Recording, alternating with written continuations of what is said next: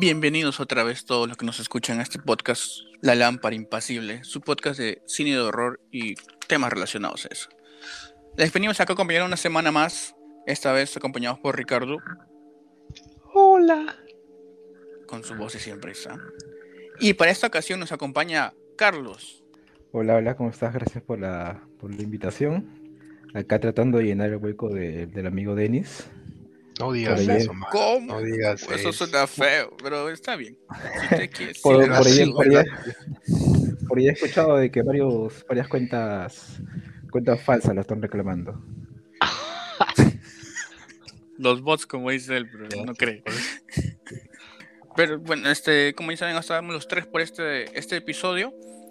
Y esperemos todos estén bien. Nosotros estamos sanos. Con... Alguno que otro está vacunado por ahí, pero nosotros no. Al menos yo no. No sé si ustedes. Y te van a vacunar tampoco, caso. Está bien, señor. Que le dure su vacuna. Gringa. Gracias. Y bueno, este.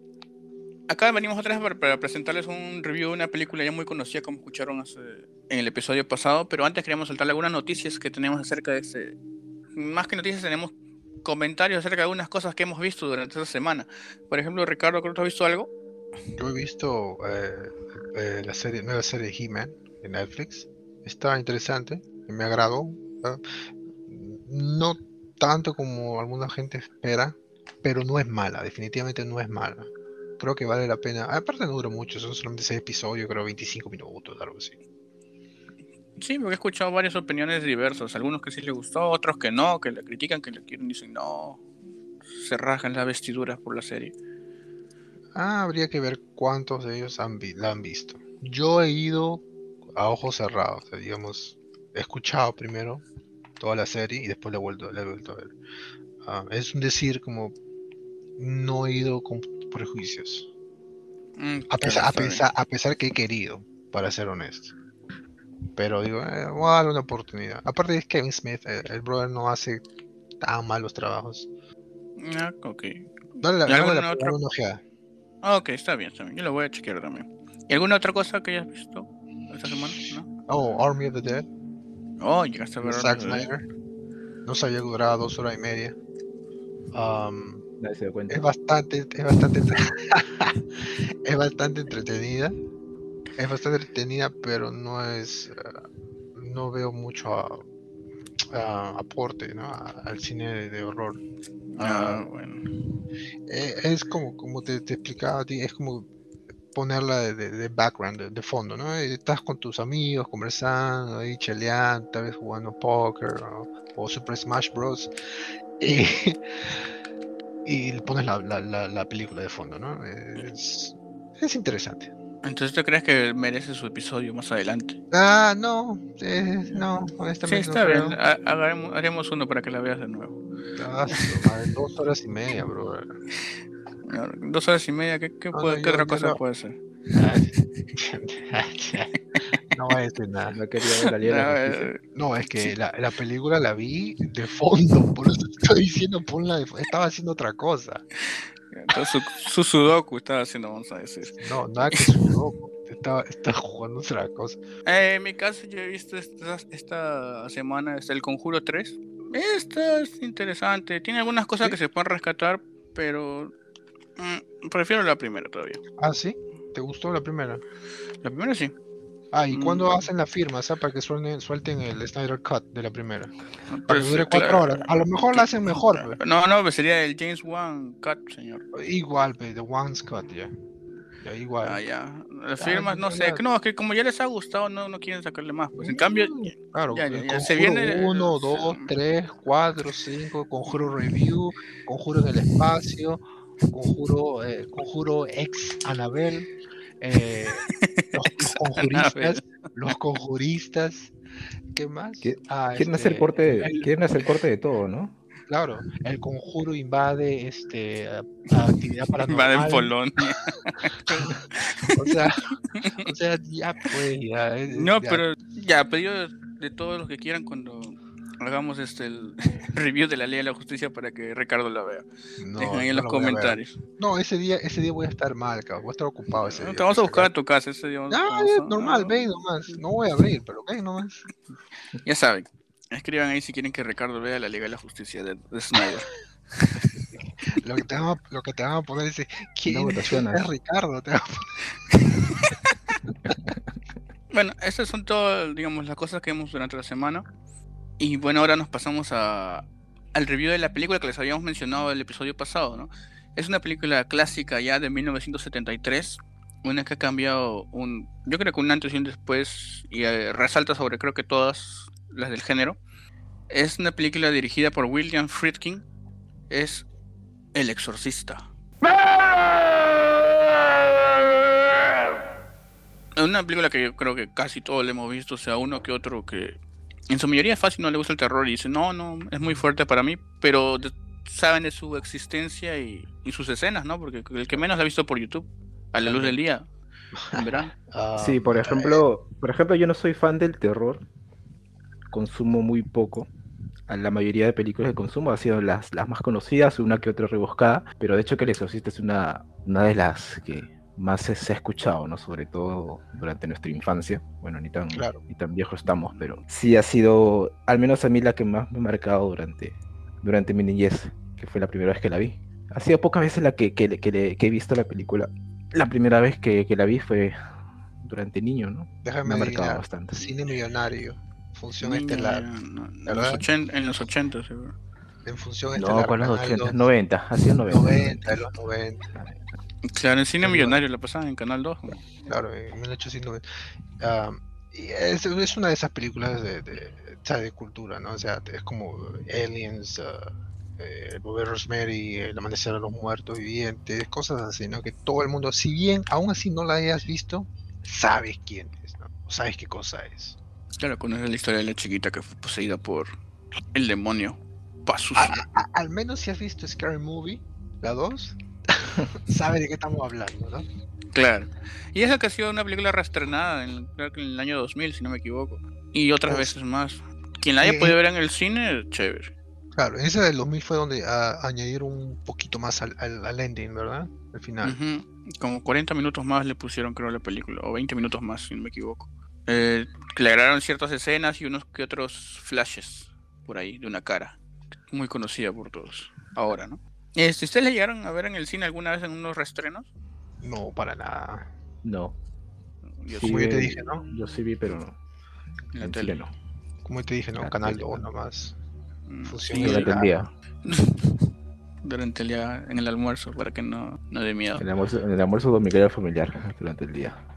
O sea, yo, yo le llegué a ver en DVD, me acuerdo. Y de ahí le reestrenaron, será 2012, en los cines acá VK. Y dije, voy a verla pues, en el cine, ¿no? En pantalla grande. Y igual es, es otra experiencia, igual sigue siendo muy chévere, tanto sea en pantalla grande o en pantalla chica.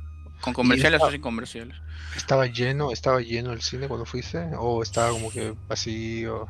No, sí estaba lleno, sí, sí había Oh, bastantes sitios ocupados. Eso ser interesante. ¿Y qué, qué reacciones viste, por ejemplo? Me, me llama la atención saber de eso.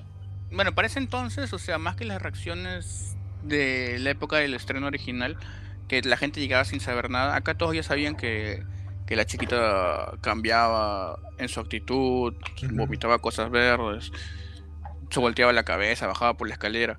Todo eso ya era conocido y como que todos ya estaban preparados, digamos, para eso, esos momentos, ¿no? Así que no, las reacciones no fueron tantos de oh, como exageradas como en, el seten- en los años 70, sino este igual se escuchaba, como toda película de terror, se escucha su ¡Ah! ¡No! O uno que se cae en la canchita. ¿Y la edad promedio que, que viste ahí?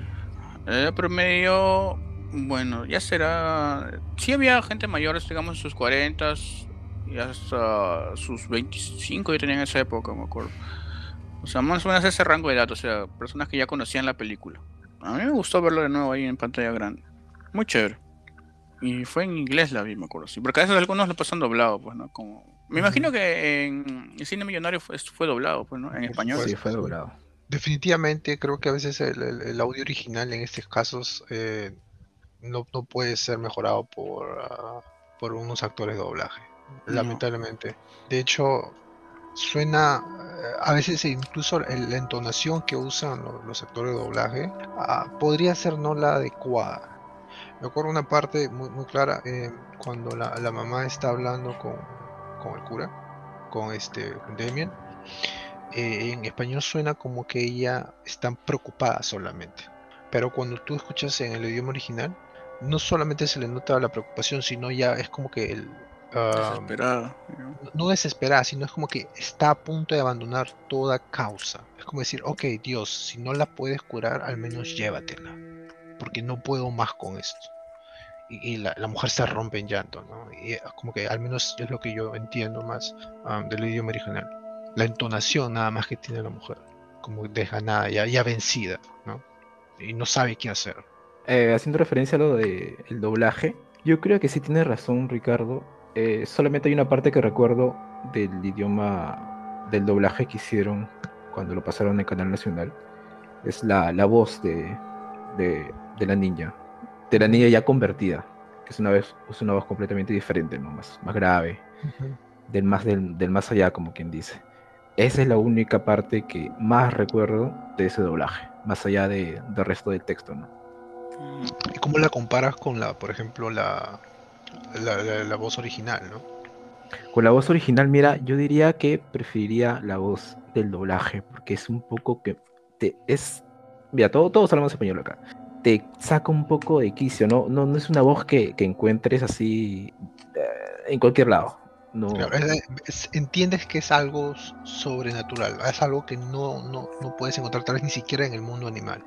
correcto, o sea, no, no. Claro, sí te Es entiendo una, el voz, sentimiento. es una voz que te impacta. A mí lo que me agrada del idioma original es que este demonio suena como muy astuto. En el otro suena como una abominación, que también es ate- aterradora. No, no estoy negándolo. Pero más me agrada el hecho de que este juega con, con la mente de- de- del, del- cura ¿no?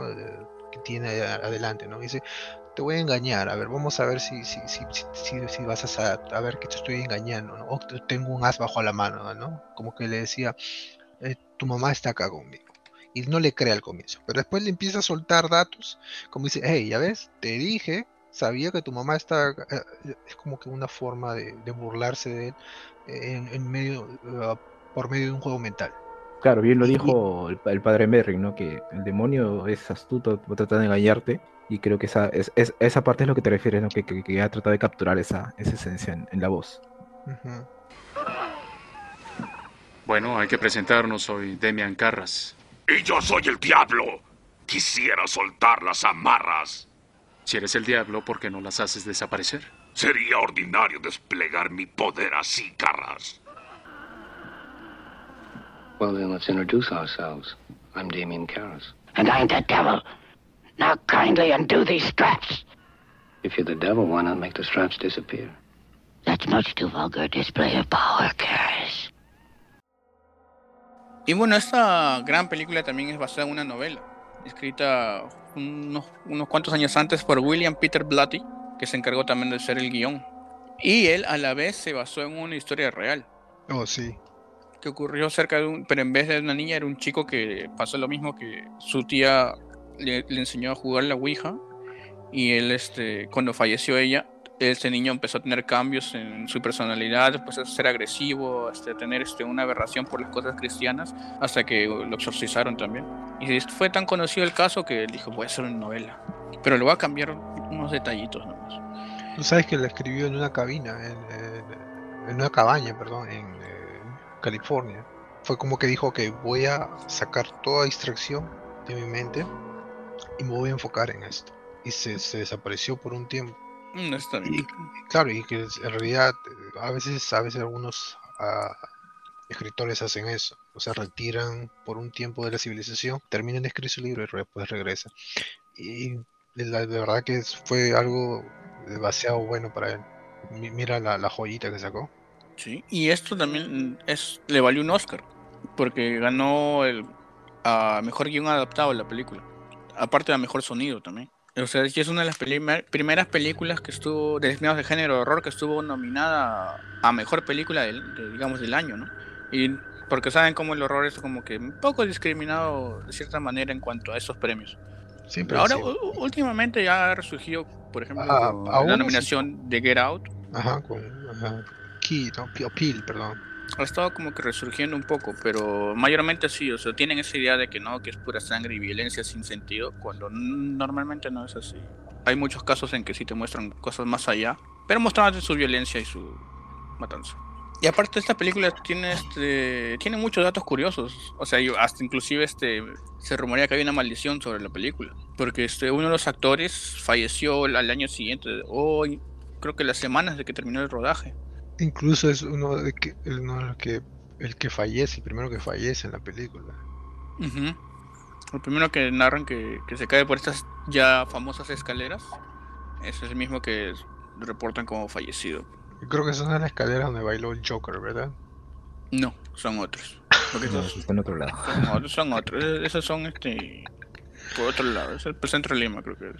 Creo que es, es- Centro serán más Cívico, simple. ¿verdad? Centro Cívico. Claro, la que por el centro sí, con el- es la de Palacio de Justicia. Como si, como quien baja para, para Oslo, ¿no? O Oslo, perdón, Oslo. Y bueno, otra cosa este, también curiosa es que el maquillaje fue eh, realizado por Dick Smith, alguien que ha estado muy metido en, tanto en el, en el cine con otras películas como Scanners, también ha estado haciendo visto Taxi Driver, en Amadeus, eh, El Godfather también en El Padrino.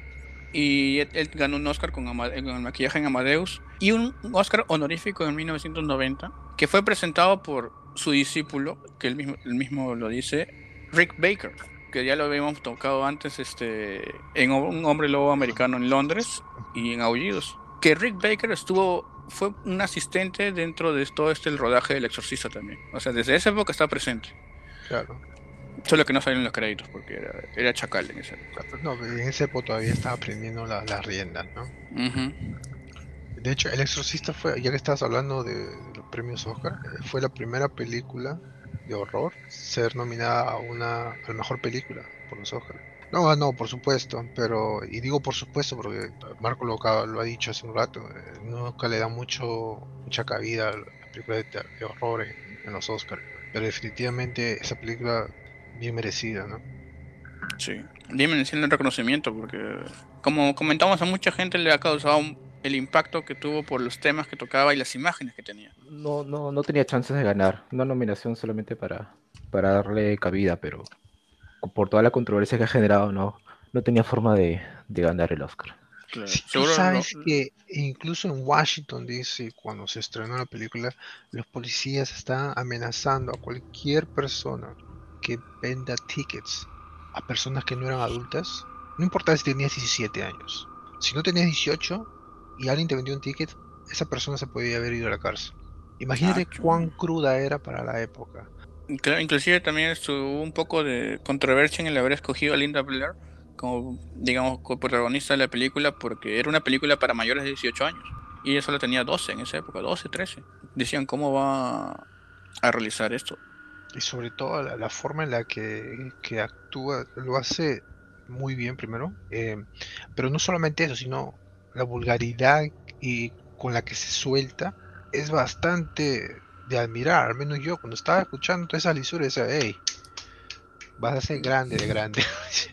yo quería que decía más, porque no es normal escuchar a una... a- o sea, todo No, el mundo crece escuchando lisuras, ¿ya? Pero a esa edad como que te dicen, mira, si vas a hablar, hazlo con tus amigos, no, no, no la traigas de acá a casa, si no estás dando una cachetada, ¿no? Y al doctor lo mandan de frente. Al doctor, a la al pobre cura. cura, a la mamá, a la niñera. Ahí le ganó usted, señora, le ganó. No, sí, ya, por eso digo, de, de una maestra. bro. Inclusive decían que su mamá algunas, algunas cosas estaba previendo, la mamá de Linda Blair, que también estaba presente ahí. Que tiene un cameo durante la película como una enfermera. Sí, en algunas cosas sí, pero cuando le, dieron el, el- el libreto, según las, las fuentes dicen que le encantó. Le encantó que, claro, sí, como tú dices, le restringió de algunas vulgaridades, ¿no? A, a la niña, pero por la gran mayoría dijo, no, pues, aprovecha ahora, porque si me sueltas esto en la casa, Palo. aprovecha, claro. Y esto también le valió una nominación al Oscar a, Linda Blair como mejor actriz de reparto. O sea, aparte de la nominación a mejor película, está, está, El Exorcista ha tenido a mejor actriz por Ellen Burstyn en el papel de la mamá de Chris McNeil, a Linda Blair como Regan, Ujú. a mejor director también, a mejor dirección de arte y a mejor edición. Ha tenido varias nominaciones, pero se llevó dos nomás. Pero igual es un buen reco- reconocimiento, o sea, no es, para que vean que no ha sido una mala película ni Y a eso vamos ahora, a contarles un poco acerca de esta película. A contarles acerca y ahí que, que metiéndole, metiéndole algunos datos curiosos que sepamos mientras lo vamos contando. Porque todo esto empieza en Irak. Ahí no empieza en Washington, en Georgetown, no, empieza en Irak todo. Donde vemos una excavación arqueológica. Todos están ahí, no, a puro pico, ¿no? Están andando pico y pala, pico y pala. Y hasta que vemos que un niño corre y, y le pasa la voz a, a uno de estos arqueólogos. Le dicen, ha encontrado algo en la, en la base del templo. Entonces bajan y encuentran como una cajita, ¿no? Y encuentran varios este, artículos que... Oye, ¿cuál Irak, bro? Eh, Se habían ido ahí a excavar a- en San Miguel, en una de las huacas que hay allá. Yo me acuerdo, parecido. mi hermano vive por ahí, yo he visto. No sé qué estás hablando. Y, y- yo, y el que corría era, era Luisinho. yo, yo veía al fondo ahí Plaza San Miguel del fondo. Mira, si te das cuenta, al lado derecho, No, la abajo dice Plaza San. Miguel. Se Claro. Y bueno, este, le pasa la voz a este, este arqueólogo que descubrimos que es este el padre Merrin, ¿no? No lo mencionan ahí, pero nosotros ya sabemos que. Y él baja y encuentra como en una caja este varios artículos que encontraron, ¿no? En, en esta huaca gigante. Pero que no eran de esa época, al parecer, ¿no? Y encuentra como una, una medalla que le parece curiosa. Entonces, este, decide seguir investigando, mete la mano ahí en la huaca y saca como una, una roca, ¿no? Que luego de limpiarla es como una cabeza de una, una deidad, digamos, de, la- de esa cultura, ¿no? Pero hay algo sospechoso en eso, ¿no? Eso le preocupa, ¿no? Es, tanto le preocupa que se va a regresar a su, a, a su país, que es Estados Unidos, ¿no? Pero siempre ahí, justo en el último día antes de regresar, se va inspeccionar la- las ruinas otra vez y se encuentra con una estatua que será como su némesis. Su némesis, algo así, ¿no? Porque es como un... Es una toma de un enfrentamiento cara a cara, ¿no? La clásica, de leer Sí. el bien contra el mal. Sí, y no solamente eso, ya desde, desde antes estaban pasando cosas como que, bueno, supuestamente quieren hacer creer que dos perros estaban peleando, pero realidad jugando, jugando, claro, estaban jugando, jugando. pero como te, como te pinta el director, que estaban peleando, ¿no? Claro, le montó el sonido del va, va, va. Claro, Pero estaban jugando porque al costado había otro que estaba caminando tranquilo. claro, estaba moviendo la cola, así, no, no, no, claro, pero, o sea, te dice como que, mira, lo que sea que haya sacado de ahí está causando ah, disturbios en el comportamiento de, la- de los animales, personas y demás cosas, ¿no? Algo como que uh, un presagio de lo que va a venir, ¿no? O sea, para Ajá. él, para él más que nada, porque al final veremos qué le sucede. A mí algo que me resulta interesante desde el minuto, desde que empieza, de todo lo que has narrado, es el es lo eh, carece de, de- de diálogo. No solamente carece de diálogo, sino es te muestra toda una escena, no desde los paneos que hacen a, a la zona arqueológica, el niño corriendo, como que te in- te mete de lleno, ¿no? A, a- como es como tú dices es un presagio. Te mete de lleno a, a la escena, ¿no? Te, te- te mantiene en suspenso, ¿no? ¿Por, por qué está corriendo? ¿Qué está pasando? ¿Dónde están? Te, te, te causa muchas preguntas. Y esa es una, yo creo que eso es uno, ¿qué será? Una técnica o algo que, que es muy, muy de la época, ¿no? Porque hay películas similares de diferentes géneros que también te muestran así, escenas sin diálogo, ¿no? Con Solamente paisajes. Ah, Claro, es como el gancho, ¿no? El gancho que encuentras en Ujú. un libro, ¿no? Que te escriben algo como para atraparte, o en una película, como dices, ¿no? O, eh, o en un videojuego, ¿no? La primera dices, y te saca un pata así, sin una cabeza, ¡oh, wow! ¿Qué estás haciendo acá? A ver, déjame ver, déjame seguir jugando para ver, o seguir mirando la película, o el seguir leyendo el libro, para ver qué es lo que pasa, ¿no? Y quiero saber más. Eh, Pero sí, es, el diálogo es diminuto, eh, pero de todas maneras dices, mmm, claro, como que algo va a ¿por qué pasar. están acá. pasando estas cosas? Claro. Es ¿Por qué está- raro. ¿Por qué está tan, tan angustiado este señor? Sí, y, y sobre todo, ¿qué hacen cavando en las huacas de San Miguel, mano? Si ahí no hay nada. Dejando todo esto, luego este enfrentamiento cara a cara entre el arqueólogo y esta estatua que tiene una mano arriba y una mano abajo y como alas y tiene que vamos a conocerlo como Pazuzu. Pasamos eh, de la nada, nos vamos hasta Estados Unidos, hasta Georgetown, Georgetown, que eso es Washington, ¿no señor? Washington DC. Ujú. Donde en una casa con una, una señora, la señora Chris McNeil, que es una actriz, que nos presentan cómo es su vida cotidiana, ¿no? Que ella vive con su hija Reagan y niñera Sharon, si no me equivoco. Su asistente también le podríamos decir, ¿no? Claro, ti- tiene varias, tiene asistente, después tiene como un mayordomo, una persona que, que limpia la casa también. Es una persona, es una act- actriz famosa, o sea, tiene dinero, tiene billete. Sí. La cosa es que pasa esto y luego vemos que está en su día, día normal actuando, ¿sí? Donde vemos justo por ahí de como un cameo más o menos que está el padre Carros también andando por ahí, que más adelante será importante por la historia. Entonces ella decide... Me acordar a la San Marcos. sí, porque, está una, una huelga. La, una huelga, le dice que saquen a los militares de, de, de, la universidad. No solo que la San Marcos era, saquen a los terroristas, a los comunistas de acá.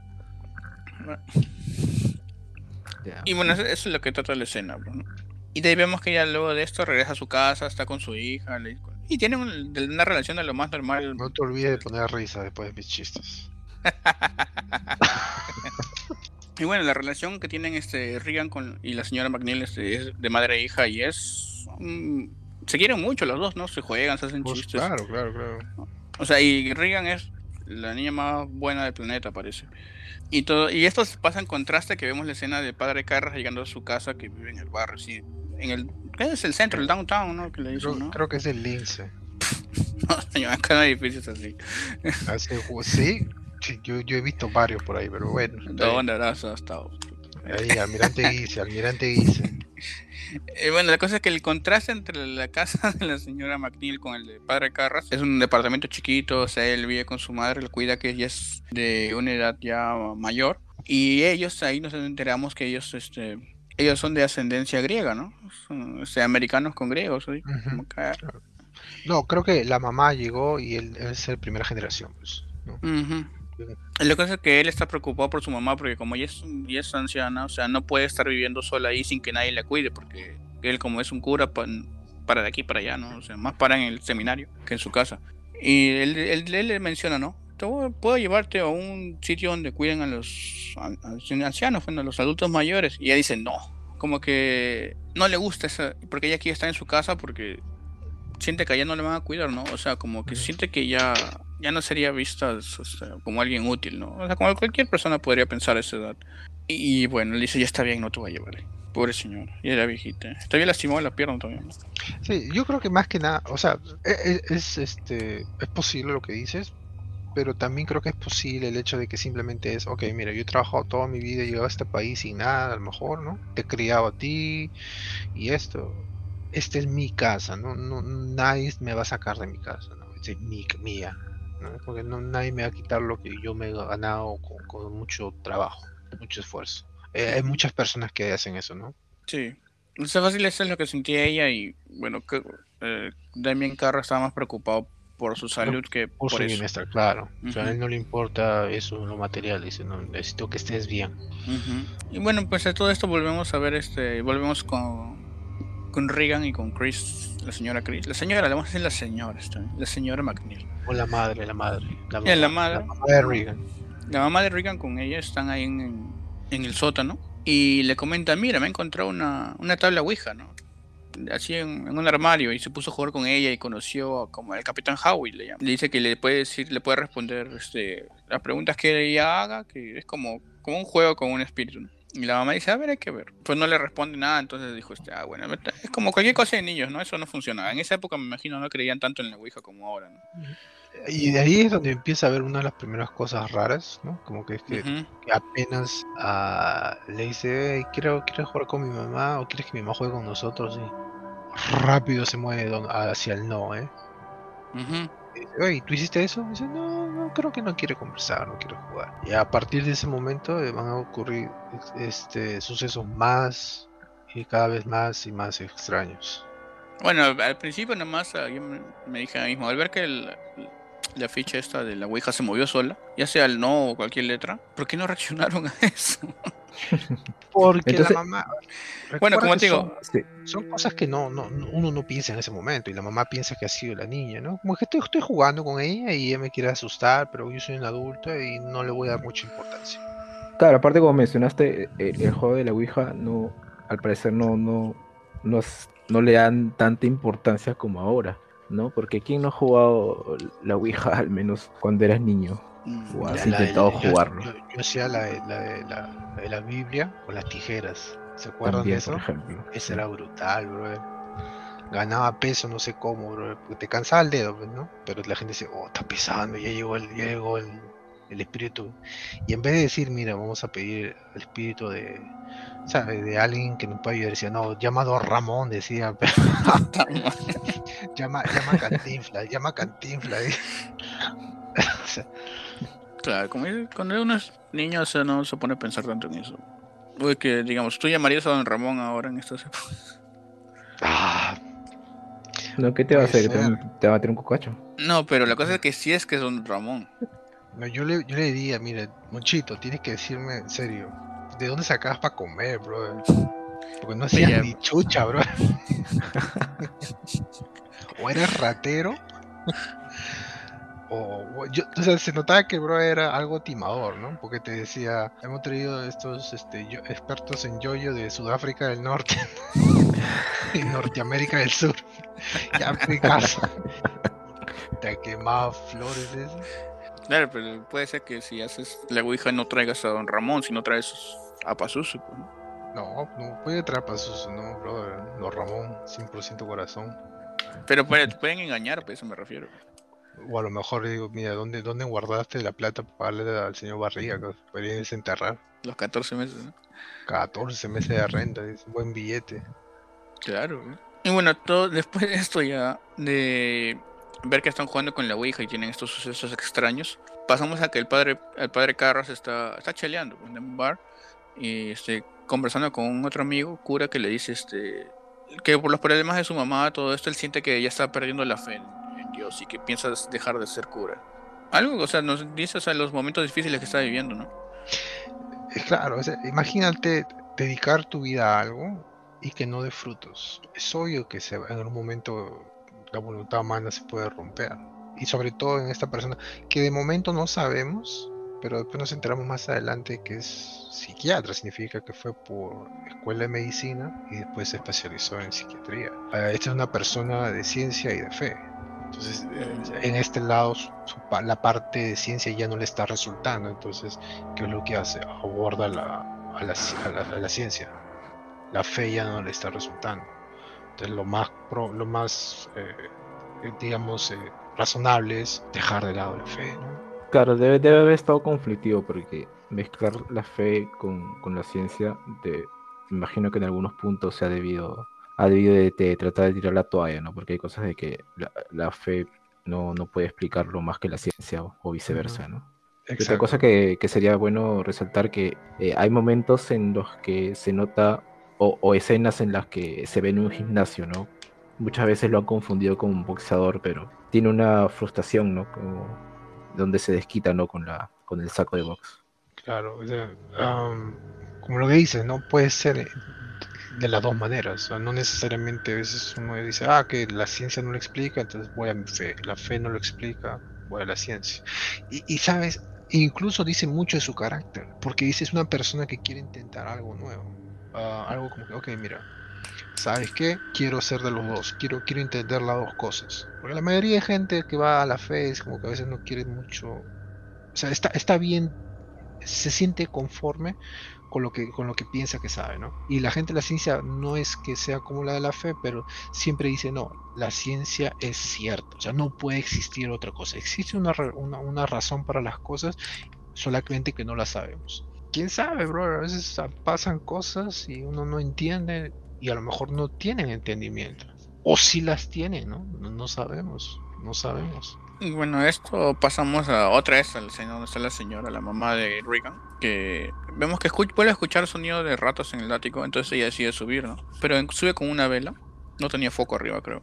Este, y ve que las trampas están ahí normal, ¿no? O sea, como si no hubieran ningún pericote por ahí. Entonces vemos que, pero escucha sonidos, entonces decide seguir investigando. Y una escena muy chévere, que creo que esta, esa es añadida recién en la versión del 2000, donde esta vela que está ahí se prende así, la llama como que si fuera gigante, pues, ¿no? En su cara, el cual le provoca un susto, pues. Y vemos que aparece el señor mayordomo eh, de la nada atrás también. Y, y nuevamente no se, no se pregunta, no se explica por qué. Eh, Al igual que la, Ouija- que la Ouija, la llama crece de manera de la nada, ¿no?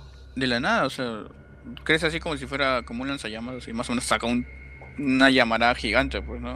Y Mira, tú, nunca, Bueno, tú aunque, nunca- aunque siendo un nático, de repente, no sé, imagino, yo me pongo en su lugar, yo voy con una vela, camino por un lado y de repente una telaraña se, se, se O- prende, o- ¿no? Claro, Ah, es, puede es- ser, es- es puede posible, ¿no? Sí. O, o como estás solo o sola en un ático y sabes que nadie te va a escuchar, te sueltas un buen flato, pe, causa. Pero, pero la vela estaba a la altura de su cabeza. Claro, Pero sí, ¿qué cosa? haber El, el gas, fuerte, el- el gas, el gas es, es menos pesado que, que el aire, sube, se eleva. Ah, entonces habrá Se había comido. metido un seco antes, pues seguro. Al, al, comerte, Un comerte un siete colores. Un siete colores. ¿Qué vas a hacer? Y, y si no hay nadie en un cuarto, ¿qué haces? Pedaleas nomás. Claro, ya está bien. Esas dos opciones pudieron haber sido las racionales de por qué no se, asus- no se asustó o no se preguntó de que por qué están pasando estos sucesos en su casa. Pero igual no se asustó y después se olvidó y no comentó esto a nadie. Y bueno, acá pasamos a una escena de iglesia donde vemos que eh, no sabemos si fue este el, el demonio o unos así unos personas extrañas este vandalizaron la, la estatua de la Virgen María que estaba ahí que le pusieron como que conos, le hicieron que estuviera con sangre y todo. No, no sé, yo creo que fue la, la barra de cristal, seguro. Se pasa, señor. Misios. Venganza por la cabeza de Lolo.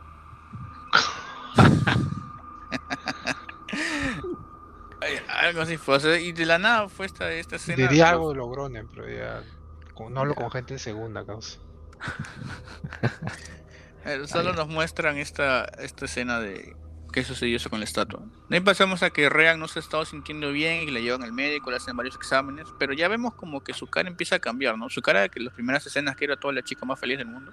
Este, pasó a verse seria, ¿no? Y donde están haciéndole este, midiéndole la presión y todo esto, vemos como ella mira hacia un punto, un punto fijo en la pared y donde vemos uno de estos primeros flashes que vemos una cara así toda blanca con, con dientes así como colmillos. Que no estaba en la, en la primera versión, según dicen, estaba este, recién en la segunda, en la del 2000, ¿no? Que es como que los flashes de la cara de Pazuzu que aparecen ahí.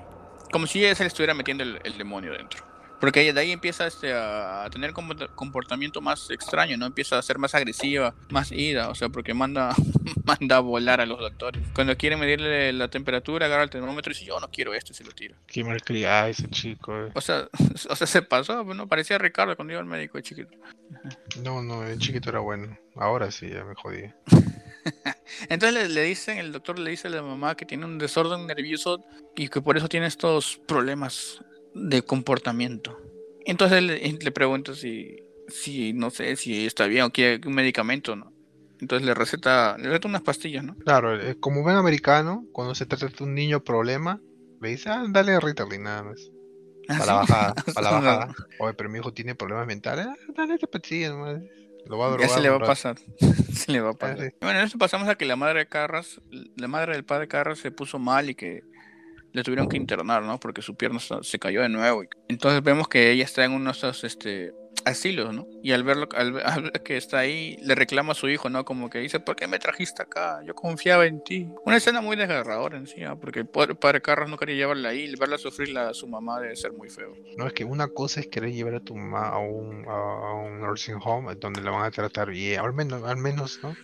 Un trato de, de, de enfermera y eso. Ah, pero ahora la llevaron a un asilo psiquiátrico. Estaba con gente genuinamente desquiciada. Sí, bien pesado ese ambiente de ahí. O sea, todo el y la todas señora personas. solamente, solamente era una persona muy, eh, ¿cómo se dice? Ah, terca nada más.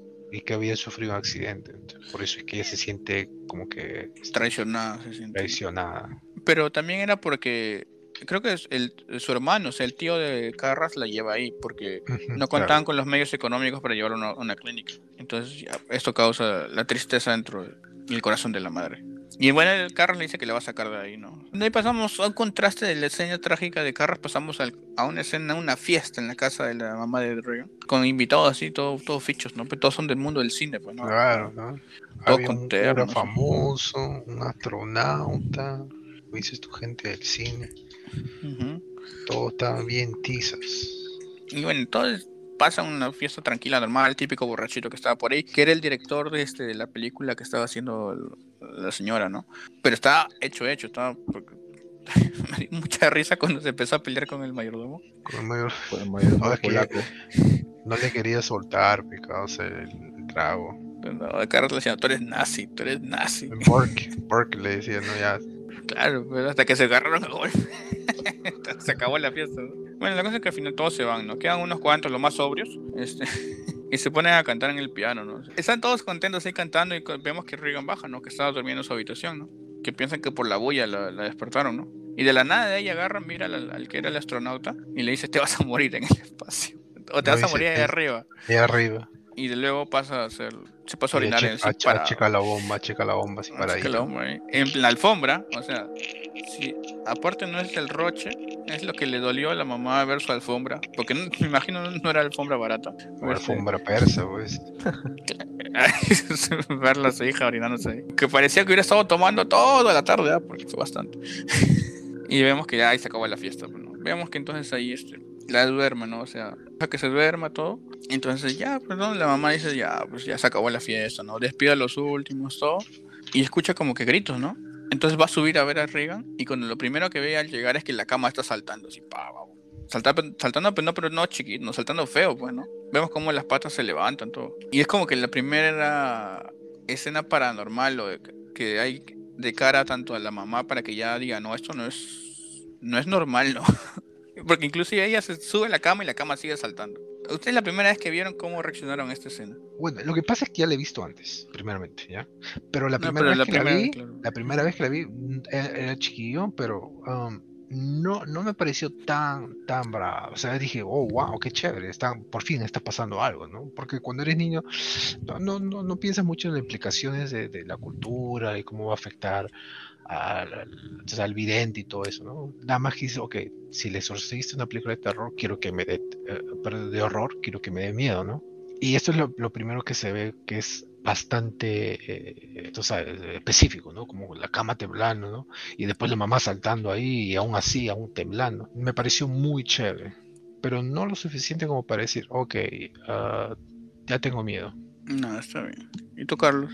Ah, bueno, en mi caso, la primera vez que la vi, que vi esa escena, bueno, obviamente uno se sorprende, ¿no? Al, al ver esa, e- e- esa actividad paranormal, porque uno se pone, se pone en el lugar de, de la, de la, de la, ma- de la madre, ¿no? Mm, Ya tú, tú piensas que la madre, que la, perdón, que tú piensas que la hija tiene un problema psicológico. Ella sube a, a dormir y luego vas, vas y encuentras la cama moviéndose. eh, lo primero que puedes hacer es, este, tratar de encontrar una explicación racional, ¿no? Como mencionó, mencionaba Ricardo hace un rato, este, cuando, cuando tú escuchas algún sonido durante la noche o algo, algo extraño, tú de arranque no, no piensas que, oye, esto es algo paranormal o fuera de este mundo, ¿no? Tú tratas de buscarle la razón. Y en este caso yo, yo, yo cuando vi esa escena tra- trataba de buscar esa, más allá de olvidarme de que era una película de terror, trataba de buscarle un- un- una explicación, ¿no? Ah, de repente la, de repente hay un temblor en la, en la casa o, o la fuerza de la niña está ejerciendo que la cama se mueva, se mueva de ese tipo, ¿no? Una especie de ataque. Ah, y, y básicamente eso, ¿no? O sea, no, más allá de ahí no, no me dio, no me dio esa sensación de temor, sino que más que todo me sorprendió. Me Sorpresa. sorprendió la escena, sí.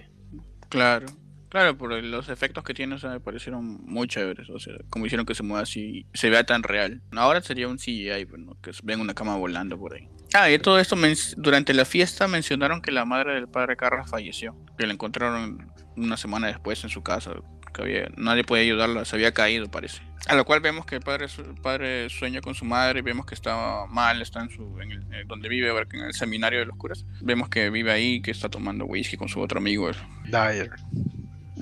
El padre Dyer. Cuando se va a dormir me gusta el sueño, porque es como que eh, subconsciente es fuerte, brother. Sobre todo cuando pasas a hacer algo tan fuerte como la pérdida de tu madre, ¿no? O de alguien que amas mucho. Definitivamente se manifiesta incluso en tus sueños. Y es bien, es bien, este, como tú dices, es bastante fuerte, ¿no? Él viendo a su madre lejos, no pudiendo alcanzarla, ¿no? No, no puedo ir hacia donde ella va. Y eso me molesta, me frustra. No puedo, no voy a volver a verla. Y se, se, se escu- no, no se escucha, sino que se, puedes leerle los labios a la, a la madre. Si bien está en inglés, sim- simplemente le dice, a lo lejos le dice ayuda, ayuda, ¿no? Como Ujú. dos veces le dice. Claro. Y eso, claro, causó, casi causa impotencia y le afectó bastante a- al padre, luego de enterarse de la noticia.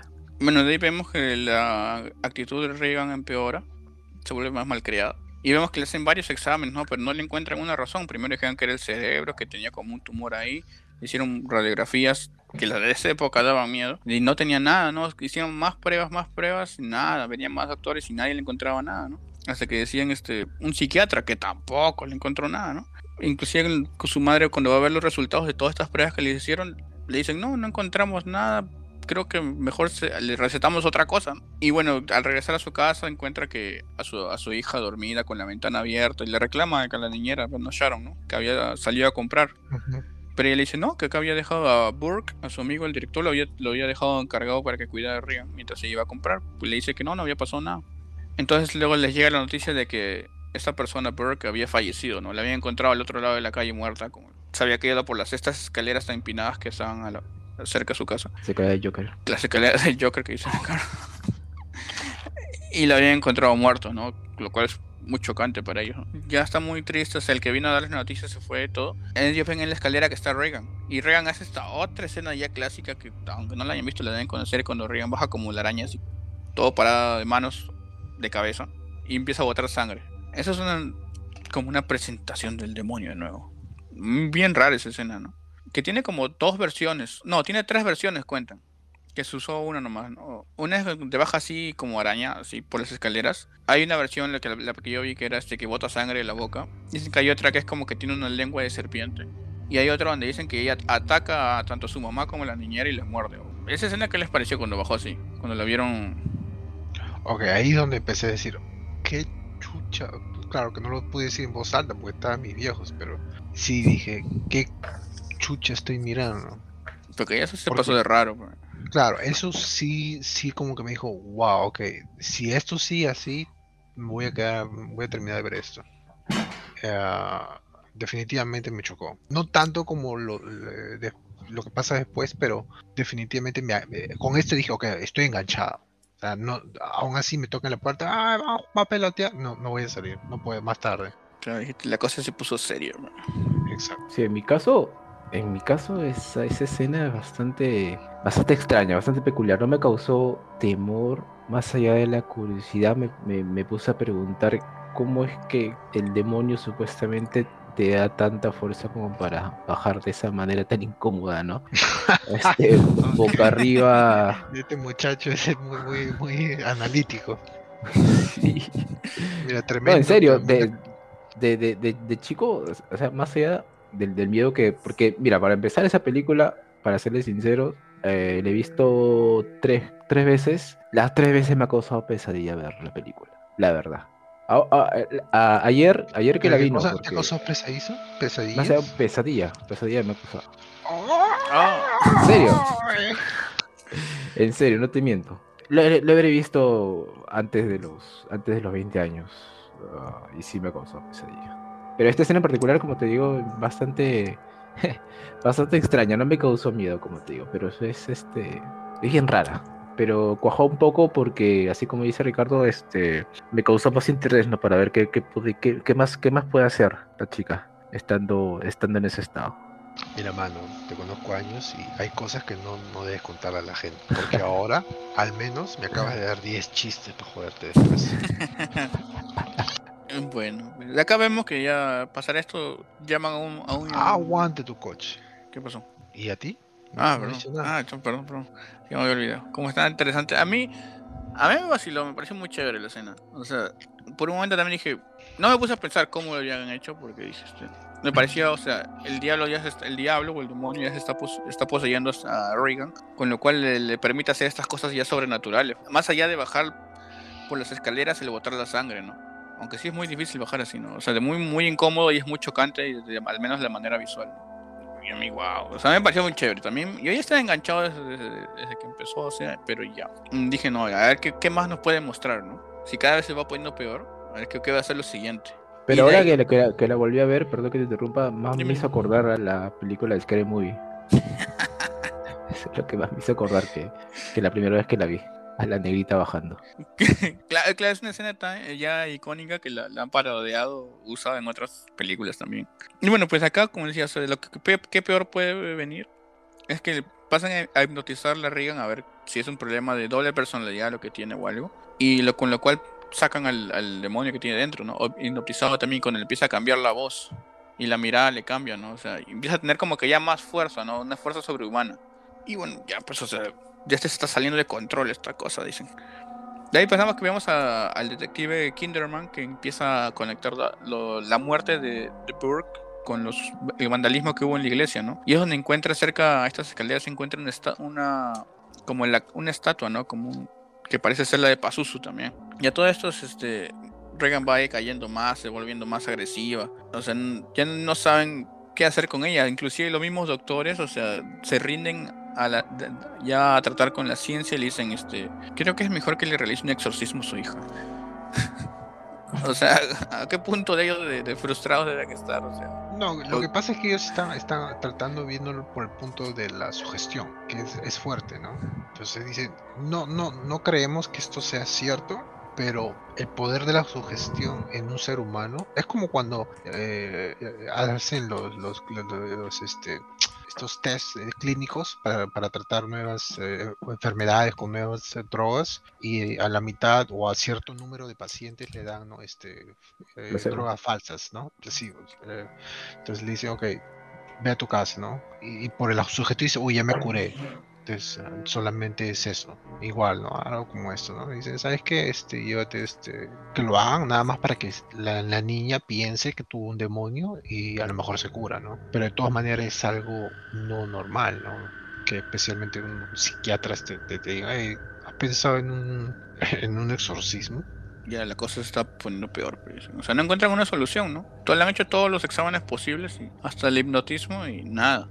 Y ella sigue empeorando más bien. Y bueno, todo eso es ya otro día decide el policía, este, detective decide visitar esta la casa, ¿no?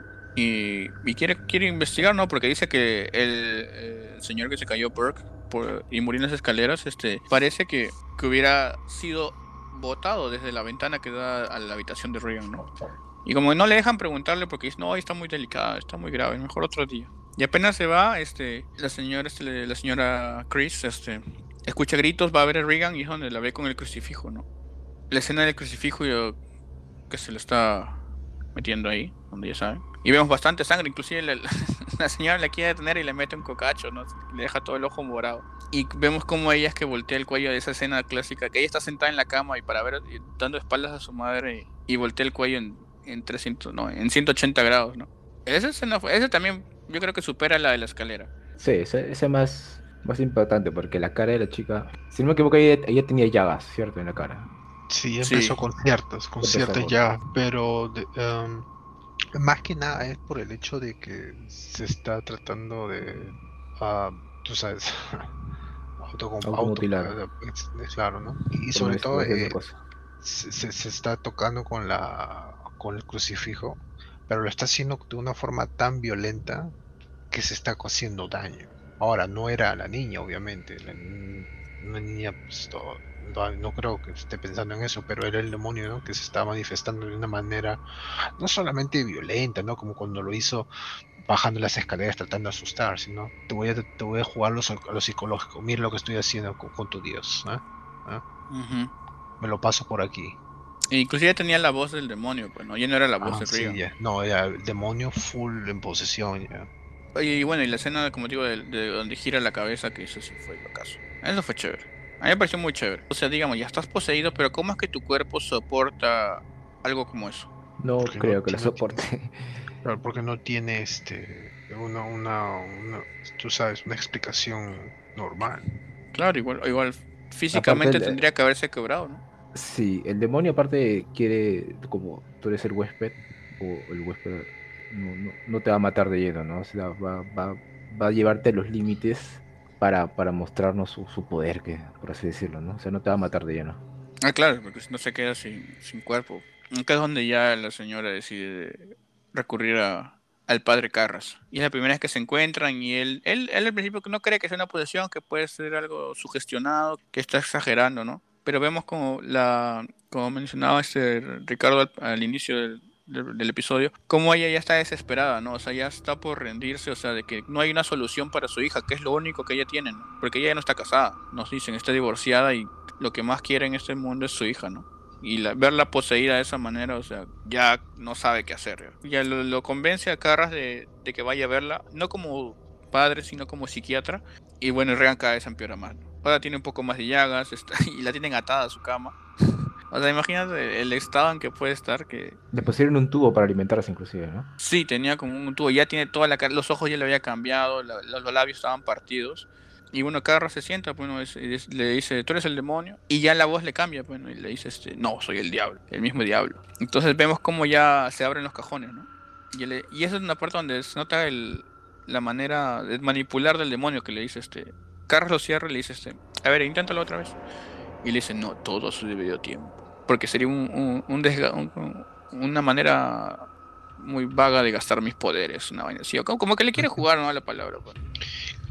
Yo lo veo, ¿sabes cómo lo vi? Como este, mira, primero que nada, tú no mandas acá, ¿ya? Tú no me dices qué hacer cuando qué hacer. Y segundo, creo que, este por eso te dije, cuando estábamos hablando de las voces, del doblaje y todo eso, se le nota bastante astuto. Dice, ok, si yo le muestro que puedo hacer esto ah, cuando yo, cuando él quiera o cuando yo quiera, a- hay más posibilidades de que llame en refuerzo, más, llame más gente, ¿no? Eh, lo más aislado que esté yo de todo esto, de los curas y de la religión y esto, lo mejor para mí. Entonces dice, "No, sí, mira, te estoy mostrando que lo puedo hacer, no no tengo por qué hacerlo nuevo, lo acabo de hacer sin, sin tocar nada, ¿no? Tú has estado acá presente.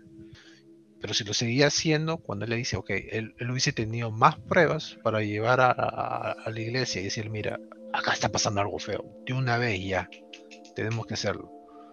Pero justamente porque no hace eso, es que el cura piensa que dice, oh no, este solamente es una persona, una niña, o, que está sufriendo de una, enfermedad bastante, un- una enfermedad mental, ¿no? Inclusive le menciona que está su madre con ellos. Una parte también. O sea, le, le Claro. busca... Y, y, y él, y justamente él le pregunta, ok, ¿cuál es el nombre de, de soltera de mi madre? Y, él y el le- demonio no sabe dice, qué ¿no? responder. No, no es que callado. no se- sepa, yo creo que sí, genuinamente sabe, eh, y si no ¿Tú lo sabía, bueno, pues yo Porque creo pone que una sí, cara- cara así ¿cómo, de cómo- cómo es que sabía, cómo es que sabía que su mamá iba, había muerto? Puede porque... por- ¿Por qué qué? Porque Ah, tiene mente y razón. Claro, claro, o sea, si leyera la mente sabría el apellido también, claro. Sabría también. Y si no sabía, entonces eh, queda ahí, ¿no? Ah, claro, Pero pero- también, pero, pero también lo otro, si te dicen, oye, es este, tu madre está aquí, ¿no? Está aquí donde, en el infierno. O sea, ¿cómo puede estar? O sea, ponte a pensar de que el padre, su madre, su hijo es este un, un pastor, un cura, y la madre se va al infierno así de la nada. ¿Por, por qué No, es que, es que justamente ese, es- ese es el chiste.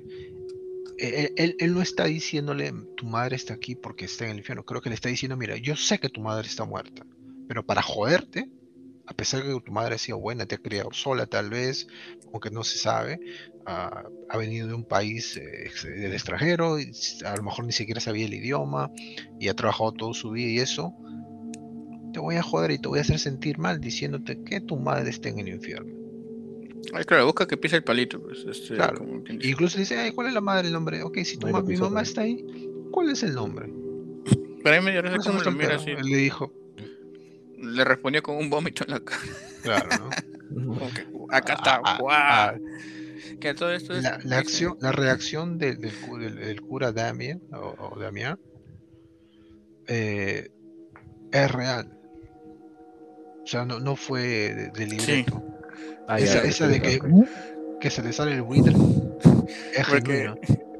cuentan que, o sea, esto, esto es una mezcla de arvejas, una, una Arveja, o sea, vegetal. crema, crema de arveja, sí. crema, y a Reagan no le gustaba eso, o sea, no a Reagan, sino a Linda Blair no le gustaban los vegetales.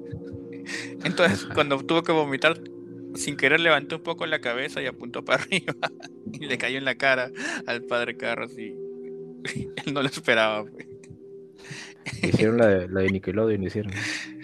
Claro, en la cara. pues, y casi se le viene, pues. Casi le regresa así como Scary Movie, pues. Que se empiezan a pelear vomitándose Ah, en la cara.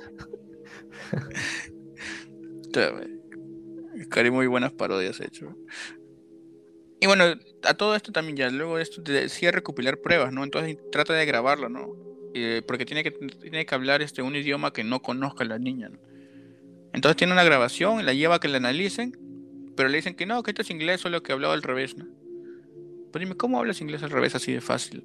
Y lo cual, este, al reproducirlo al revés hay como que varios gritos de ayuda, ¿no?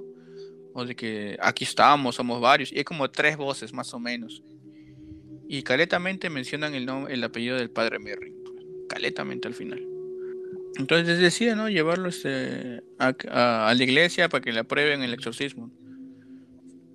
O sea, tantos, tantos trámites tiene que hacer para un exorcismo. Bueno, Un, es- proto- un sí, protocolo, me imagino que debe haber una línea de, no sé, una línea de comando con los más bravos para, para atacar a un demonio. Cualquier padrecito no se lo puede enfrentar, me imagino. Eh, Creo que es algo incluso que tú lo podrías hacer solo, digamos, pero creo que más que nada para que haya un tipo de, de record, de, de, de- guardado, como decir, para decir, mira, ¿sabes qué? Este, la iglesia sabe de esto y funcionó, o no funcionó, y todo fue una mentira y la chiquilla sí está enferma, ¿no? O si eh, genuinamente había un demonio ahí, pues, ¿no? Y aparte, si es que dicen, es mejor que eso sobre a que fa- falte, decía el buen King. Este, una vida. claro. Eh, eh, si, va- si, que- si tú vas y dices, nah, no existen los demonios y pa- no pasa nada, y terminas tirándote por la ventana, o sea, eh, preferible al menos saber qué cosa hacer en estos casos y que no pase nada, a que pase y no saber nada. Claro, porque dicen que a veces o los casos de exorcismo, sea, más que nada los chicos fallecen por inanición o por otras cosas, ¿no? Que por el diablo en sí. O sea, tienen que asegurarse de que realmente sea un demonio antes de tomarse el tiempo de que de ir, de mandar a alguien. Son gastos, pues señor, son gastos. El pasaje del cura. Bueno, entonces acá le aceptan y le dicen que van a llamar a alguien de experiencia, pues, ¿no? Entonces decían llevarle al, al padre Merrin y él va a estar y Carras va a estar apoyando porque también es necesario que haya un psiquiatra ahí presente, ¿no? Me imagino porque tiene más conocimientos médicos que un cura real, o sea, que solo se dedica a eso. Y aquí es donde vemos una de las escenas más características y recordadas de la película, ¿no? Es la llegada del padre Merrin a la casa, ¿no? donde vemos este, este, esta escena justo en la entrada, con una luz cayendo justo ahí donde está parado él y vemos solamente de su, su sombra a contraluz. Él parado con una neblina mientras el diablo Pazuzu, el demonio Pazuzu, lo espera ahí en el segundo piso. Y apenas entra empieza a gritar, no me acuerdo, con esa voz grave de, del diablo. pues,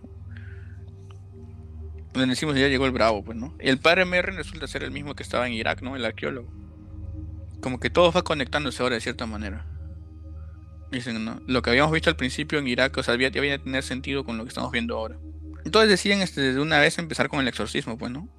Y es una parte que me dio risa es cuando, no me dio risa, me pareció curioso cuando el padre Carlos dice que creo que hay como tres demonios dentro de, de la niña. Él dice, no, es uno solo. Y así todo seguro, ¿no? Como que el, el demonio siempre te va a querer engañar, te va a hablar con la mentira para que tú caigas en su juego. Tiene experiencia, pues. Claro. Porque te das cuenta, no se inmuta para nada con, con la respuesta del demonio. A diferencia del, del- del otro padre. Y acá cuando lleguen- apenas entran, vemos que toda la habitación está congelada, ¿no? O sea, hay un frío bajo cero, ¿no? Porque ellos empiezan a respirar y se ve el vapor. Y el dato curioso de ahí es que tenían como cuatro este, aire acondicionados que podían... Aire acondicionados, creo que algo así le dicen. Que era como una cámara de refrigeración esta habitación. Porque el director quería que se vea totalmente real esta respiración así. Porque no había efectos digitales en esa época, ¿no? Y se hubiera visto feo si lo hubiera intentado de otra manera, creo. Y ahí es donde vemos ya el enfrentamiento final entre los exorcis- el exorcista y el demonio Pazuzu. Y ahí es donde vemos que le vomita varias veces mientras ellos van, a van leyendo la Biblia. Y es muy intensa esta parte, ¿no? Porque el padre Merrin se va poniendo un poco mal, este, le sigue vomitando, le vomita todo todos los lentes, les hace toda la cara. El Regan vuelve a voltear la cabeza, pero esta vez en 360 grados. In- inclusive empiezan a este empieza a hablarle al padre Carras acerca de su madre de nuevo, ¿no? Pero ellos siguen todo así, todo firmes hasta que parece que van ganando la pelea, porque el demonio se queda callado y empieza a levitar el cuerpo. Esta es otra escena clásica, ya como digo, muy recordada, donde vemos la cara de Regan con ojos blancos así levitando. Mientras ellos le echan agua, bendi- agua bendita y vemos cómo le, provoca llagas. Entonces ahí, es donde, ahí donde empiezan a decir, ¿no? Este, el poder de Cristo te lo, ¿cómo te lo demanda, no? Que en inglés suena más chévere, creo. Claro. Genial. The power of Christ compels you. The power of Christ compels you. The power of Christ compels you. The power of Christ compels you. Eh, Me hace recordar mucho a esa película que sacaron que se llama This is the End. No sé si la han visto. Que ¿Con sale James este, Franco? James Franco. No, con. No, este. No, fue- ¿cómo se llama el hermano? No James Franco, el otro, el hermano. ah, es James Franco, ¿no? Sí, dice James Franco, este, donde todos hacen Sí, como ellos mismos. sí, Como ellos mismos, Todos, claro. todos, los- todos sus amigos. Claro. Sí. Y, y, y el pato dice: The power of Christ compels you. y dice: The power of Christ compels Sigue repitiendo, ¿no? Y dice: Oye, ya, cállate. Y después empieza a decir: The power of Christ compels you. The power of Christ compels you. Ah, pero en realidad, claro, él dice: No, lo voy a sacar que es como el exorcista. Pensé que estaba basado en algo real.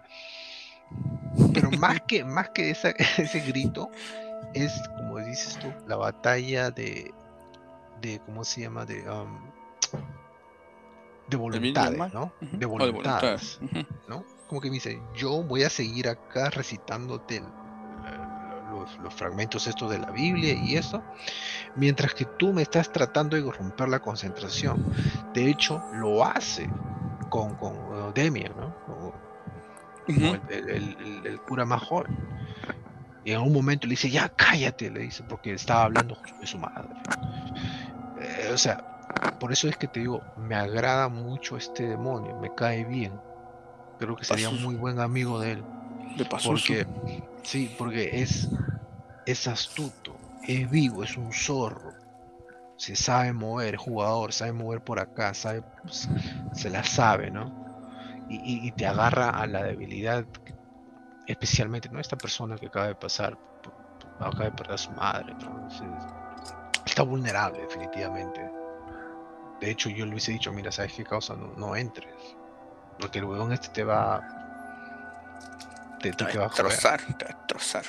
Pero al final eso pasa, ¿no? Cuando, cuando ve que ya que- quebró la concentración de Carras, lo manda, anda afuera, le dice, yo voy a hacer esto solo. Claro, ya no, no, no Manda la banca. Ah, claro, dice. Bueno, y para mala suerte, ¿verdad? Porque este, luego vemos que descansa un rato, toma aire este Carras, y al entrar encuentra al padre Merrin tirado en el piso así ya. Muerto. Bueno, en la cama. Frío. No, fue en el piso. No está, Sí, no, de- yo lo vi en la cama. Estaba tirado en la cama. No, la, la, eh, la Eh, niña estaba sentada, cagándose de risa y el, y el tipo estaba en el piso. Ah, Ok. ya- pero ya estaba ya No, ya- pero sí estaba frío, eh, eso sí coincido. Estaba, estaba frío y ya. Lo que pasa es que si te das cuenta desde que él empieza a sacar eso, él, eh, comienza la película y se ve que le estaban limpiando los ídolos, ¿no? Y eso. Él se nota que tenía una condición del corazón, ¿no? Ujú. y tenía sus pastillitas y toda esa vaina. Pero ya, tú sabes, la edad. eh, Aparte, bro, eh, si yo, yo que supuestamente no tengo nada en el corazón, ustedes también creo que no. Pero si están mirando todo eso y dicen, puta madre, mi corazón estaría latiendo como si fuese caballo de carrera, mano. Inclusive estaba solo, pues ahí, ¿no? O sea, Claro, como- viendo esa mierda ahí, un demonio. eh, Yo no sé en verdad cómo lo podían tocar porque le limpiaban, le tapaban cuando estaba así echado. Yo no me acercaba ni a balas. Claro. o sea, digamos, digamos, es su trabajo. ¿no? Claro. Es como que, es como que puta, Como un por ejemplo, enfermero. hay gente- claro, o sea, ¿qué, qué vas a hacer? No, tienes nada que hacer. Como por ejemplo, hay gente que estudia cinco años para nada más estar cambiándole nombre a los archivos, ¿no? Y sabes que. eh, o sea, que tú dices, ah, yo no puedo hacer eso, nunca haría eso. Eh, O, o están es haciendo chamba, ¿no? podcasts ahora. o sea. Claro. pues. O Twitch, o Twitch, o Twitch. Streamean en Twitch. am, pero es su chamba, pues, que, y es lo que hace, ¿no? Lo que me, lo que me, lo que me gustó es como que le, le limpiaron el vómito en una parte, al, comienzo del exorcismo, y después le dijo, oye, vete al baño, lávalo. Lo lavó bien así. Agarró una piedra así en un río, así, ¡zah! empezó a chacar. a chancar la sotana esta. O bueno, el, el- Sí, la sotana era. el chalin- la chalinita esta. Y, y de nuevo se lo, se lo volvió a poner el, el viejo así. Bien chévere, bro. Me gustó esa parte. Claro, como que todo tiene que ser en el momento. güey. Tiene que estar limpio, dice, no, no puede estar impuro, no, no, no, no puedo tener esto. Y bueno, pues, o sea, eh, al verle al padre Merrin frío, eso ya le llegó a Carras, pues, ¿no? Que agarró y dijo, ya, pues te lo voy a sacar el demonio, pero a las malas, pues, ¿no? Optó por la violencia. Se fue con todo. Y fue con todo, pues le quiso recagar, le quiso pegar, ¿no? Pero cuando está Arcana le dice, le dice, tómame a mí, ¿no? O sea, poséeme a mí y déjala a ella. Entonces, y eh, Pazuzu acepta, pues, ¿no? Pero lo que no contaba es que por un segundo el padre Carras tuvo el control de su cuerpo y se lanzó por estas mismas ventanas que, que dan a las escaleras y cayó y cayó de la manera más fea porque rodó y rodó y rodó y rodó porque eran como tres pisos de escaleras las escaleras más empinadas creo que de todo Estados Unidos y cayó y en, en realidad estuvo agonizando abajo, ¿no? Porque llega su amigo el padre Dyer y lo, lo quiere confesar, ¿no? Y él con la mano nomás responde. Y claro, había un montón de sapos alrededor, ¿no? Como siempre. Todo accidente tú vas a encontrar un montón de sapos antes que los, la ambulancia o los policías. Y en todo esto ya pues concluyen este en que el que Regan ya está normal, ¿no? Porque cuando todos entran a la habitación encuentran todo este caos, pero encuentran a Regan ya sana. Inclusive la policía que había llegado este, hace poco, el detective, este, empieza a ver que justo el padre Carras se tiró por esa, escal- de esa ventana y cayó eh, en el mismo lugar que cayó el, falle- el anterior fallecido pues, del O accidente. sea, ahí ya conectó todos los, todos los puntos, ¿no? Pero no había quien culparlo al final, ¿no? Ya que se iba a explicar el policía. Al final encontraron también esto una medalla que justo en esta pelea le habían arrancado este a Carras del cuello y como que deciden guardarlo, ¿no? Una medalla bien curiosa porque era la misma una tenía la misma los mismos dibujos, símbolos que la que habían encontrado en Irak. Y bueno, con esto su- suponemos que el padre Carras murió y se llevó el demonio con él, ¿no? Suponemos. Porque la mañana siguiente vemos que Regan y su mamá se van a mudar a otra casa porque ya no quieren saber nada acá. Dicen que ya no recuerdan nada. Entonces se despiden de todos y se van. Le quieren dar la medallita al otro, al otro cura, al amigo de Carras, pero él dice, no, mejor quédenselo ustedes. Y, dice- y se despiden. ¿no? Y queda, acaba así, ¿no? En que el policía no pudo conectar nada, o sea, no, no hubo un culpable más que algo paranormal que va ahí. Y se va conversando con este, este padre. De manera extraña. Se fue conversando. Primero le invita al cine y le dice, este... Esa parte no sé si a les pareció curiosa porque cuando le, le- le pregunta acerca de la película, le responde de la misma manera que lo hizo Carras. Ujú. No sé Sí, si eso significará algo. Claro, le- pero de la misma manera, o sea, le pregunta quiénes actúan y luego dice, creo que ya la vi. Mm, bueno, eh, no lo veo tan raro. Simplemente lo que pasa es que le dicen, le gusta la película, le dijo sí y ya las O- había visto nada más. O, ¿no? o todos chotean al, al detective. No, lo que pasa es que el detective no puede ir. Porque él, y él da la razón y dice, no, porque la señora, la esposa ya no quiere ir, está cansada y eso. Y él no le gusta ir solo. ir. Claro, entonces no, digamos que él no ha visto nada, ¿no? Ujú. Am, pero bueno, ese- esa es la escena eh, extensa, ¿no? De- de, digamos, del director's cut, la que le dicen. Am, porque normalmente acaba en que cuando ella le da, le entrega el, la mamá le, de Reagan le entrega el, el collar, o el- tú sabes, a Dyer, él se queda ahí, ¿no? Se queda ahí, se queda él con, con el medallón, cadenita. Pero no, en la escena extendida se lo regresa y dice, no, creo que es mejor que se quede. Y al parecer, pues empieza a desarrollar una, una amistad con, con el detective. Acaban que justo dos se van a almorzar. Eso sí le atracó. Claro, claro, pues es cura, siempre tienen hambre su concha. Y bueno, así acaba la película, fue muy interesante. Y no sé, o sea, yo creo, la una cosa que no entendí es la- la- acerca de la medalla, ¿no? Como era igual a la de Irak, y como sé que hay continuación de esto, donde vuelve a aparecer Reagan, ¿no será que estará conectado con eso? Claro, yo no entendería que estuviera conectada si es que ya, ya todo empieza cuando des- se descubre un, un- un pequeño, una pequeña estatuilla junto con la medalla, ¿no? Yo diría que, ah, ya, hicieron esto, se liberó el demonio. Y el demonio, por algún motivo, decidió irse a Estados Unidos, pero lo entendería si es que la medalla o el o ese token también estaría en ese lugar. Creo que el token lo encontró en la escalera, no sé cómo. Pero este. La medalla sí no me explico bien cómo es que la tenía Carlos. Puede haber Porque yo sido, creo eh, se le habrá dado el padre, Merry se le habrá dado en algún punto, no sé. Porque eso también como a los que se preguntan qué pasa con el padre Carras, él sale en la tercera parte, ¿no? En El Exorcista 3, ¿no? Que está, no está muerto, sino está en un hospital psiquiátrico también. Sí, sí, Así eso que- sí, sí recuerdo haberla visto. Así que por ahí puede ir la cosa. O sea, yo no sé, no sé si se... no, nunca dicen, no, se murió el padre Carras, nunca dicen. Solo muestran que lo quieren confesar, él mueve la mano y de ahí ya pasamos a- al día siguiente. Así que nos quedan dudas en eso. Pero igual eso no quita que la película siga muy chévere. No sé, ustedes, este, ¿qué, qué conclusiones finales les puede dar este la película? O sea, ¿qué les pareció en general? Bueno, ah, definitivamente es una película que eh, marca, marca un hito, ¿no? Eh, en, el cine horror, eh, en, al menos en esta categoría, ¿no? De posesiones. Todo esto. ah, siempre va a ser muy querida. eh. Me imagino que debe haber gente que no le debe gustar, ya sea por cualquier, por cualquier motivo, pero fuera de que no le pueda gustar, o sí, uno no puede dejar de negar el, el valor que tiene ¿no? en el cine de horror. Eh, se merece sus respetos.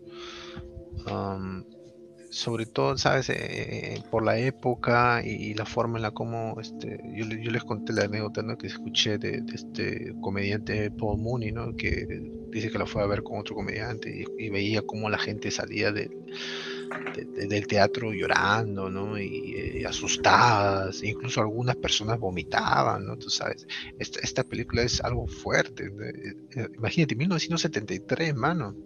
Eh, te- no, no, no era, ni siquiera estabas, eh, estaba formado en, en las bolas de tu papá, ni, ni nadie, ¿no? O sea, eran otras épocas. Nadie se esperó ver un Supuestamente- verde supuestamente- así. Su, supuestamente la gente era más fuerte en esas épocas, ¿no? Supuestamente digo, porque no, no lo sé. Eran más creyentes, creo. Sí, pero eh, de hecho eh, es que no, no- tiene mucho que ver que seas creyente, no, porque al final tú dices, ok, esto, esto no puede pasar, o sea, esto no, no es verdad, ¿no? Sí, Esto pero es, puede esto es una película, una película.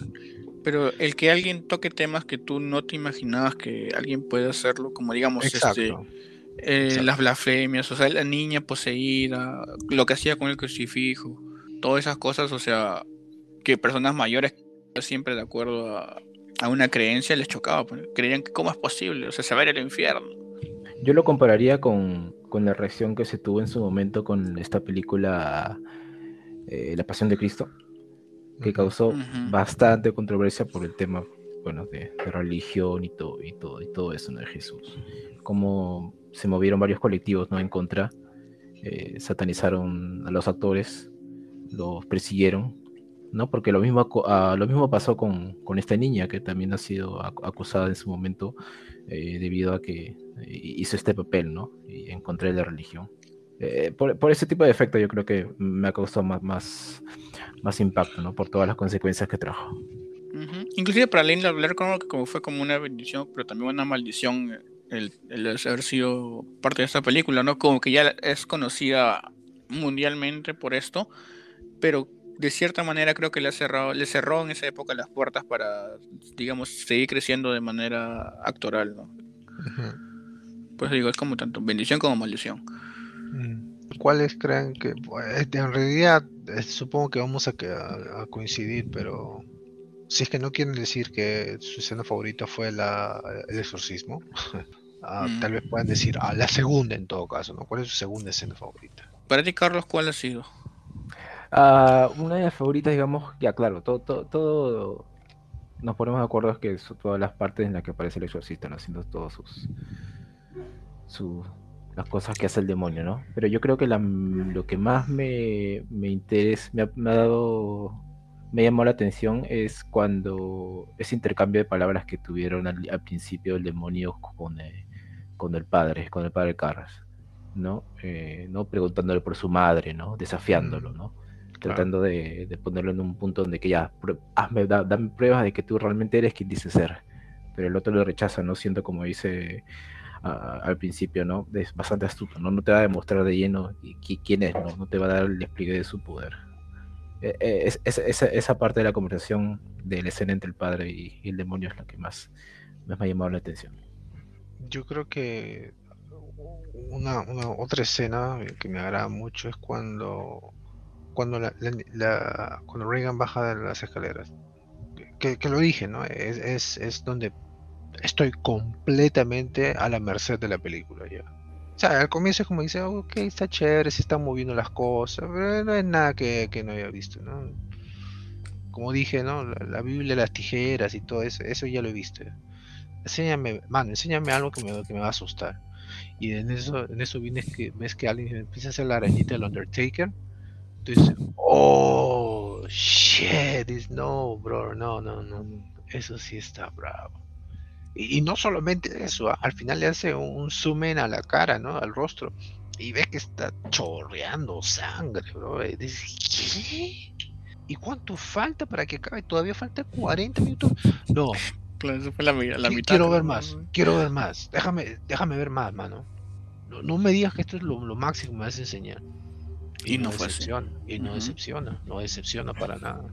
Y bueno, mi, escena- otra, mi otra escena favorita, digamos, o sea, ya aparte de la super batalla final del exorcista contra el demonio Pazuzu, podría decir este que es la llegada del padre Merrin, porque es una escena ya icónica y, y te lo presenta de una manera así misteriosa, no sé, no vemos su cara hasta que entra a la casa.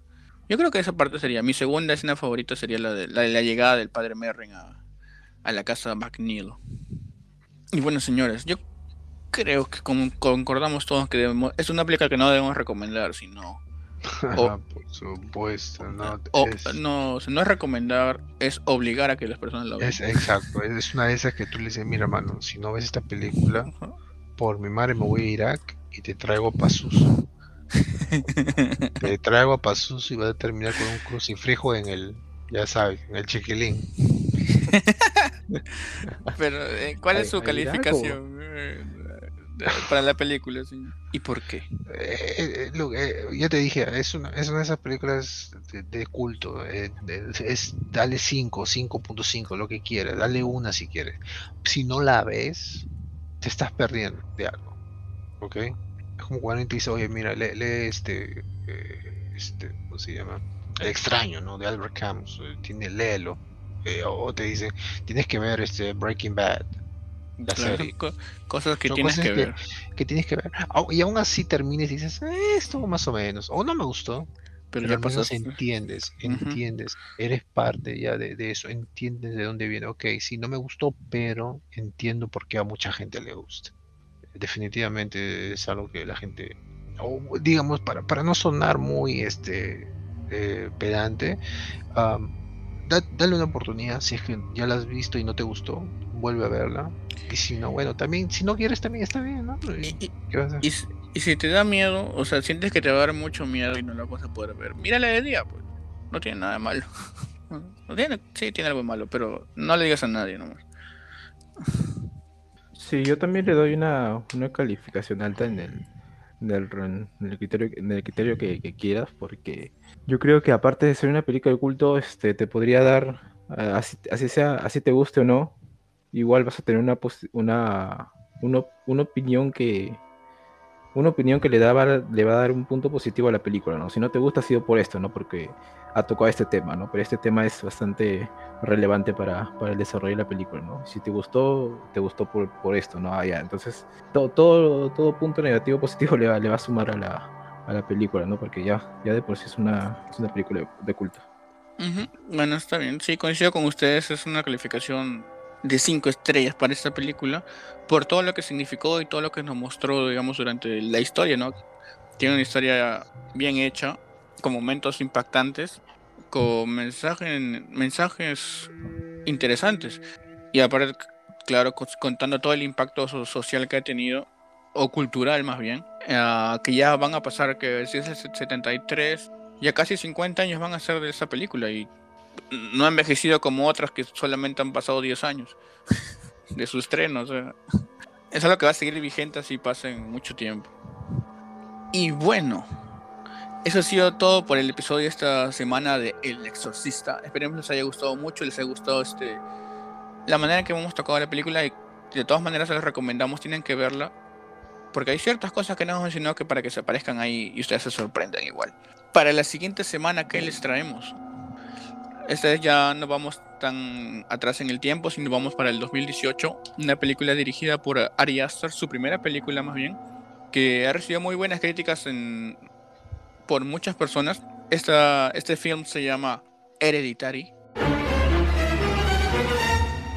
Según algunos van a reconocer su nombre otros no, pero igual estén pendientes ahí. Del, eso es lo que se viene la próxima semana.